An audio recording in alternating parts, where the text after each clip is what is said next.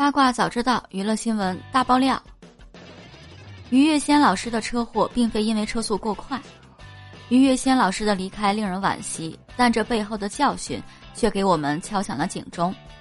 从现场图片当中，我们可以看到，整辆车的车顶都被掀飞，车辆损毁程度，地上的刹车痕迹，至今让我们心有余悸。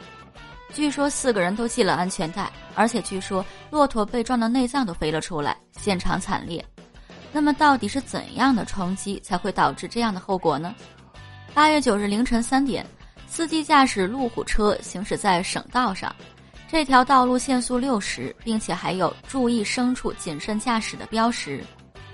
据当地村民表示，经常有动物在公路上走来走去，白天发生的车祸也不在少数。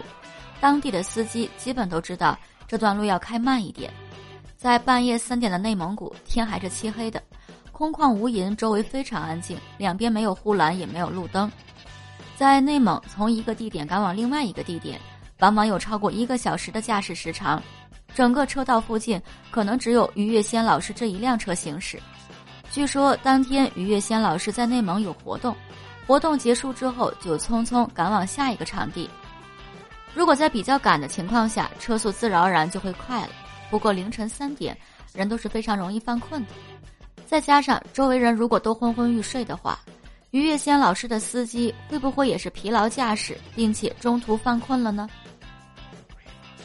回顾这辆车本身，路虎开着远光灯，远远的就可以看清路况。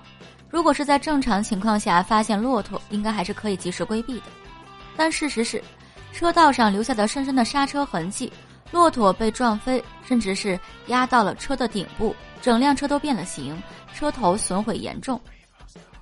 据说车停的地方距离血迹足足二百米，很多人猜测车是撞到土埂才停下来的。而且于月仙老师坐在后排都系了安全带。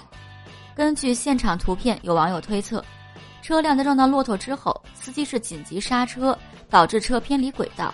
但是路边就是排水渠，车轮陷入沟渠之后，高低差产生翻车，车辆滚动之中，车盖受损。